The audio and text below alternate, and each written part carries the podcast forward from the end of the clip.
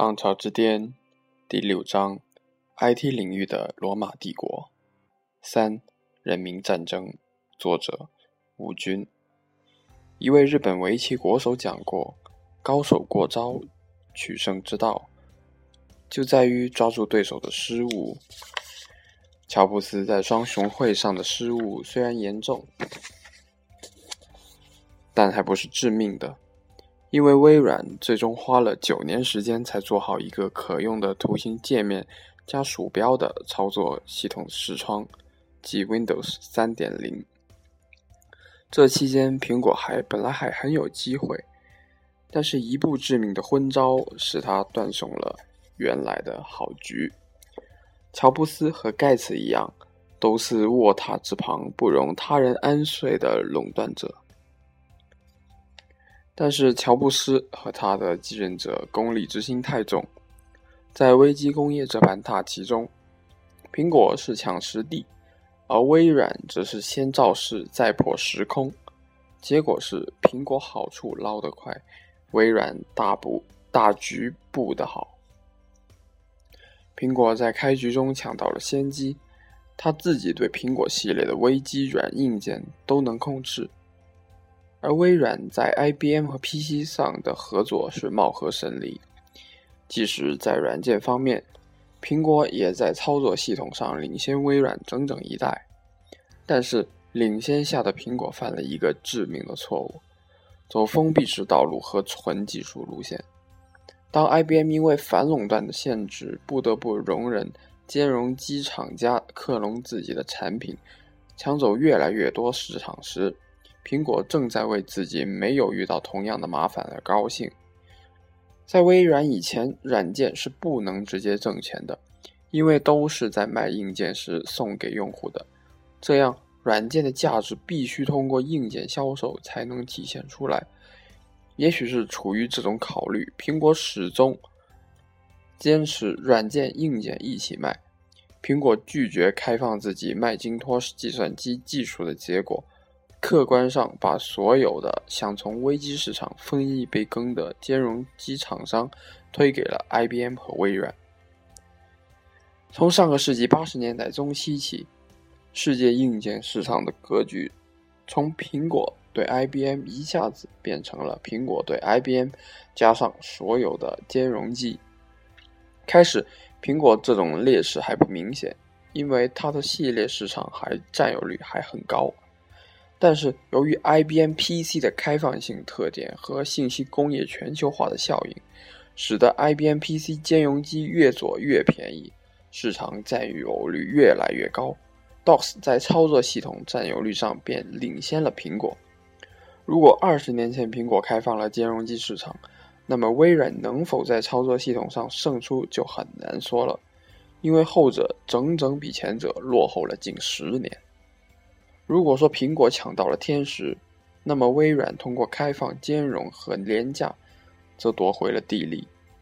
微软一方面将操作系统以近乎免费的价钱提供给了 PC 制造商，虽然盖茨从来对盗版深恶痛绝，并且早在1975年就给就写了给玩家的公开信，指责那些使用盗版软件的人，但是。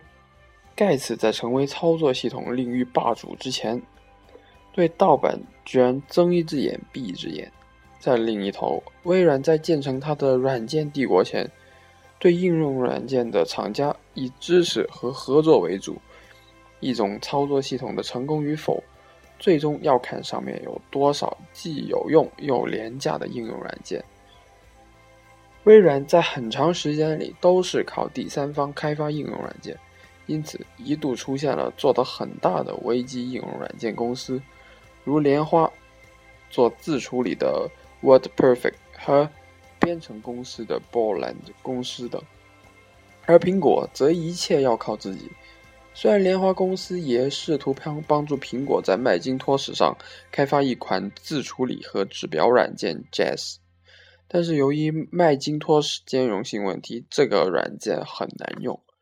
莲花公司甚甚至自嘲地说：“第一个月我们卖出去几百万份 Jazz，但是第二个月用户却退回来了比卖出更多的拷贝，因为它十分令人失望，以至于用户把盗版盘也兑回来了。苹果另外一个不容忽视的失误就是兼容性。苹果的产品和其他微机的兼容性就不用说了，就是它自己的内部也不兼容。苹果的麦金托什和早期的苹果机在硬件和操作系统上不兼容。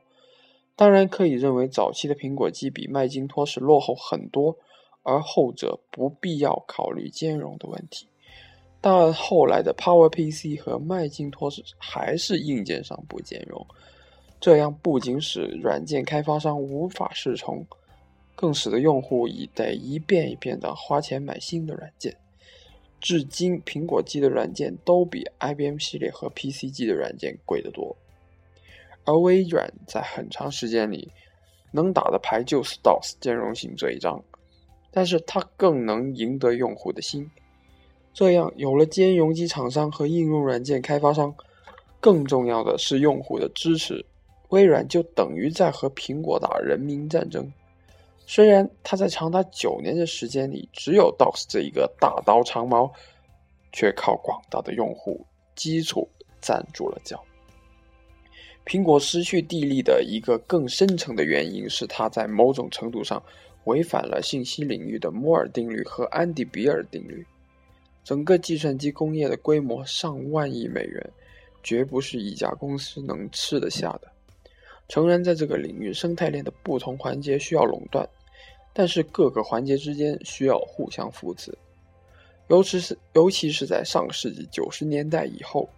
整个计算机工业形成了一种默契，由软件更新带动硬件更新，在更新软件时，软件公司先得到发展，但是旧的硬件很快会显得性能不够，这时用户不是抱怨软件做的不好，而是去更新硬件，这才使得诸多硬件公司得以快速发展，众人拾柴火焰才能高。苹果既能做硬件又能做软件，很难平衡两者的速度。软件做的太快了，硬件就跟不上；硬件做的太快了，又没有合适的软件可用。在历史上，苹果有几款计算机一推出来时，速度就已经落后了；还有几款，比如早期的 PowerPC 推出来时速度奇快，但没有什么应用软件可用。另外，要用户每几年更新一次计算机，价钱不能太贵。苹果机的价钱大部分时候都是 IBM PC 兼容机的两倍以上，一般个人用户用不起。概括的讲，一家公司再强也熬熬不过客观规律。微软夺得了地利，抵消了苹果天时的优势。接下来就是双方看人和了。我们在前面介绍苹果时提到，二十世纪八十年代中期，在苹果内部，创始人乔布斯和 CEO 斯卡利打得一塌糊涂，各个部门的经理各自为战，搞出个成千个大大小小的项目。反观微软，自从盖茨把鲍尔默请来，就将日常事务全权交给后者处理。虽然鲍尔默脾气暴躁，但确实是一位精明的商业奇才。他和盖茨合作的一直很好，使得盖茨有精力考虑战略问题。在上个世纪八十年代末到两千年这段日子里，微软基本上是人才净流入，而苹果从上到下都不稳定。虽然大家都知道人才的重要性，但是至少从表面上看。盖茨比较礼贤下士，而苹果比较傲视。到一九九零年，微软经过 Windows 一点零和二点零的失败，终于迎来了成功的 Windows 三点零和接下来持续使用了很长时间的 Windows 三点一。在短短几个月里，它的销量就超过了 IBM OS2 多年来的累计销量。Windows 三点一。对苹果的打击是致命的，而苹果当时正处在历史上最混乱的时期，竟然组织不起一次有效的反击，便一溃千里。微软终于靠十年的人民战争，夺得了危机操作系统的统治地位。